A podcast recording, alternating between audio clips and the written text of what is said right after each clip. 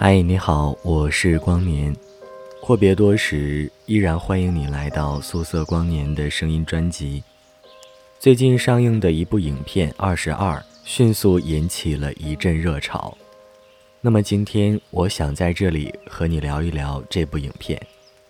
想要获取本期节目的文稿和背景音乐，你可以在微信公众号 DJ 光年内搜索找到。影片《二十二》是一部关于在日军侵华战争中中国幸存的慰安妇的长篇纪录片。这部影片由郭柯执导，共有二十二位慰安妇参与拍摄，也是中国首部获得公映许可的慰安妇纪录片。该片以二零一四年中国内地幸存的二十二位慰安妇的遭遇作为大背景，以个别老人和长期关爱他们的个体人员的口述，串联展现出他们的生活现状。全片无解说，无历史画面，音乐仅片尾响起。旨在尽量客观的记录。影片中有几个镜头让我记忆犹新，其中韦少兰老人经常念叨这样几句话：“日头出来点点红，照进妹房迷海空。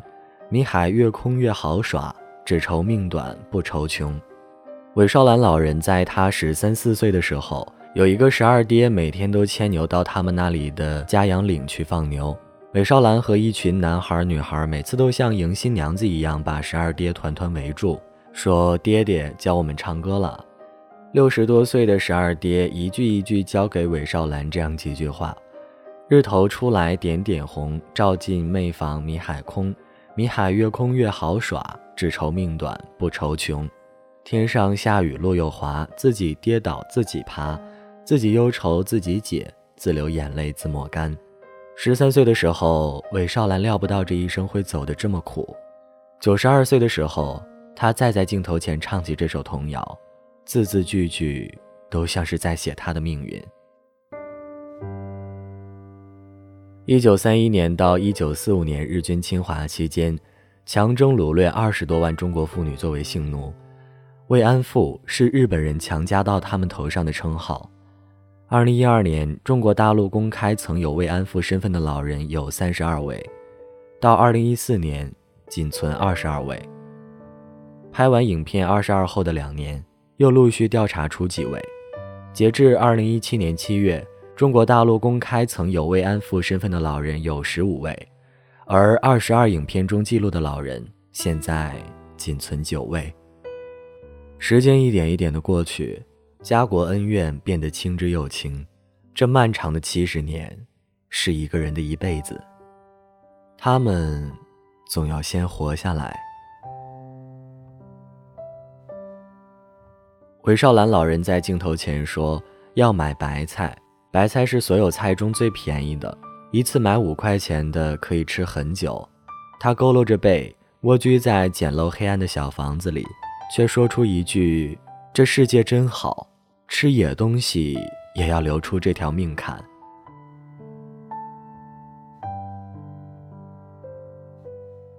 当年日军入侵广西，把韦少兰阿奶和她襁褓里的女儿一并抓去了炮楼。虽然几个月后阿奶逃离了日军军营，但不幸怀上了日本人的孩子。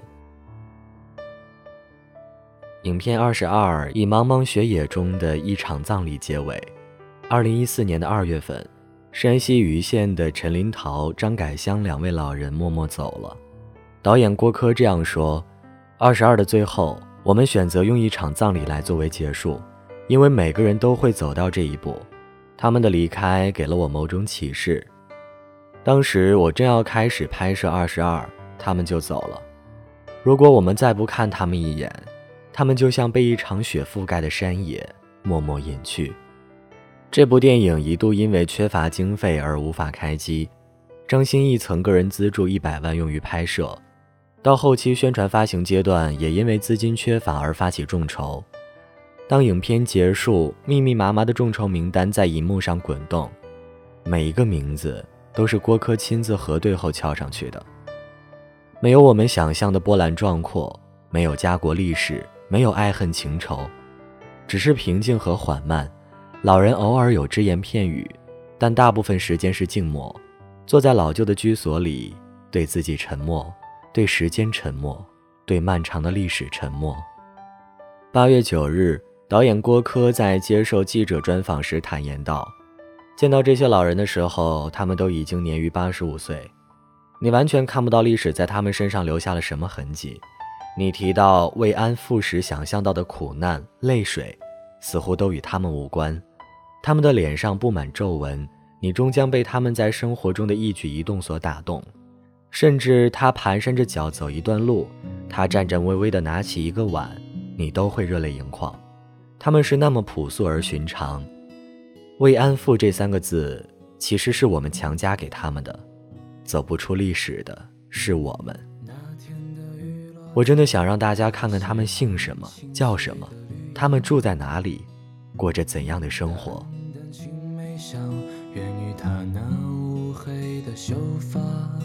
说到这部影片的导演郭柯。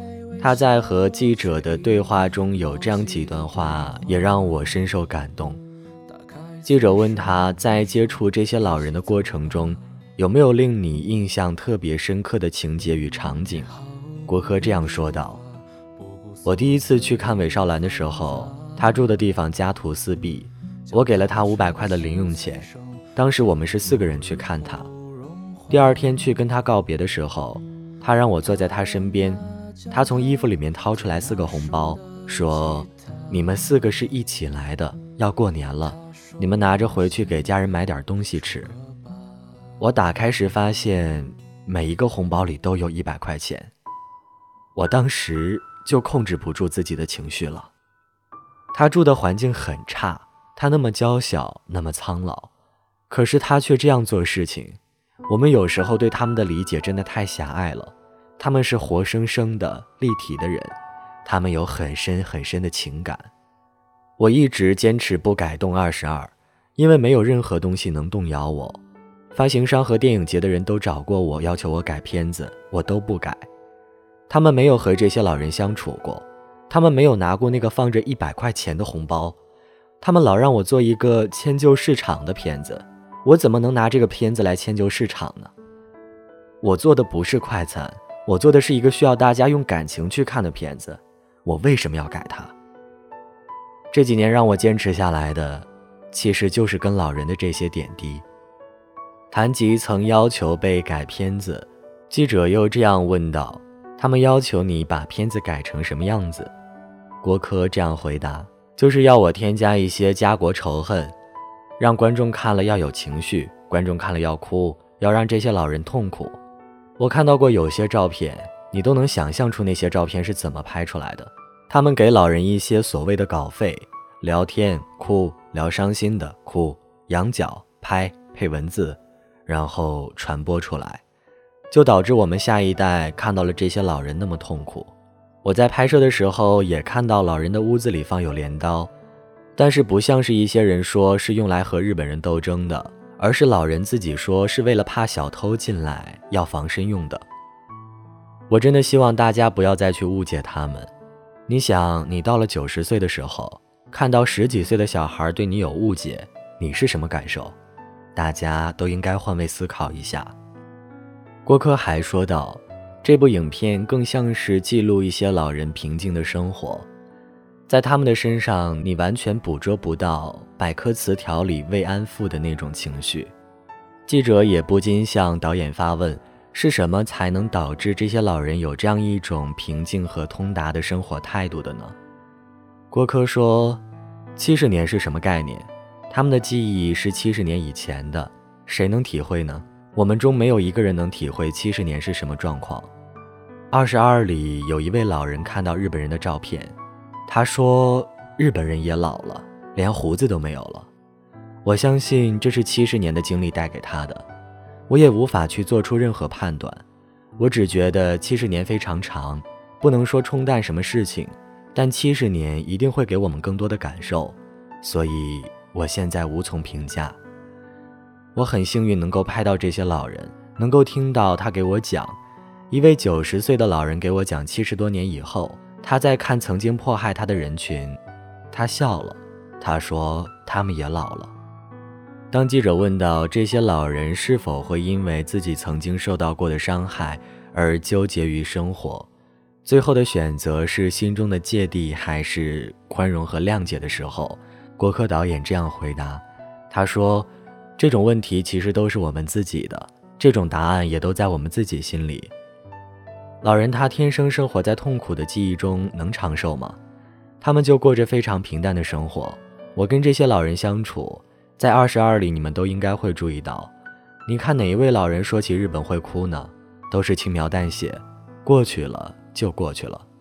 但是他们动情的都是家人，家人对他们的理解也好，不理解也罢，都会流泪。能让他们九十岁还动情的地方，是我们对他们有什么看法，这一点在他们心里留的时间更长。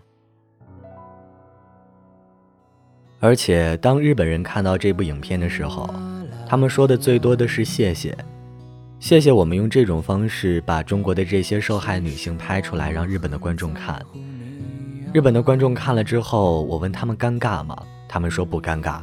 这种不尴尬在于没有揪着以前不放，让日本人观看是为了告诉他们，你们的上一代对我们的上一代做了什么，然后我们的上一代人他们现在还在过着怎么样的生活。日本人会有自己的反思，日本朋友看了都非常能接受这个片子。你说我老说你做的不好，日本人你怎么样？这让他们下一代怎么反思？我只是告诉你，你来看看我们被害者现在是什么模样，就是这个样子。影片中还有一个让人特别感动的瞬间，就是到片尾的时候，看到密密麻麻的参与众筹者的名单，让人非常的触动。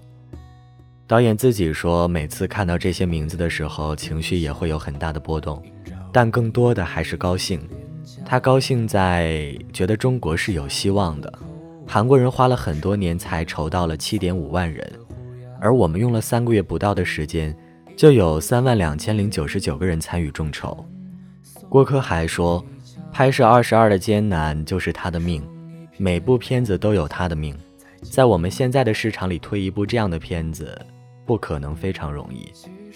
这种艰难在于我们没有人愿意去面对痛苦，包括我在内都选择不看老人们受害的文字记录。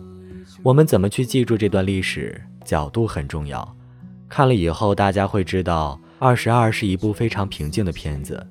我希望用一种更加平静和真实的方式，让大家先能接受这些老人，喜欢这些老人。如果我一上来就说他们是慰安妇群体，他们是受了迫害的，大家要去关注。我觉得这种方式略显生硬，应该用更加温柔的方式让观众与他们对话。在记者与郭柯的访谈记录中，我记住了他说过的这样一句话。他说道：“走不出历史的是我们，是我们每一个人。”其实不仅是针对这样一个事件，这让我联想到生活中的很多事情。人总是习惯于纠结着以前发生的某件事情而抓住不放，很难达到一种非常平和的、完全放松的心态去面对当下的生活。如果你已经看过了这部影片，希望它能够给你带来一些反思。如果你还没有看的话，那么推荐你去看一看。好了，今天的素色光年的声音专辑给你推荐一部影片《二十二》，也就和你先聊这些，我们再会。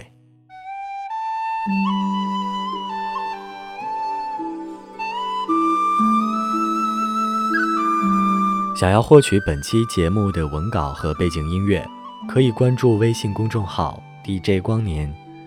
如果你喜欢我的声音，搜索新浪微博 DJ 光年可以找到我。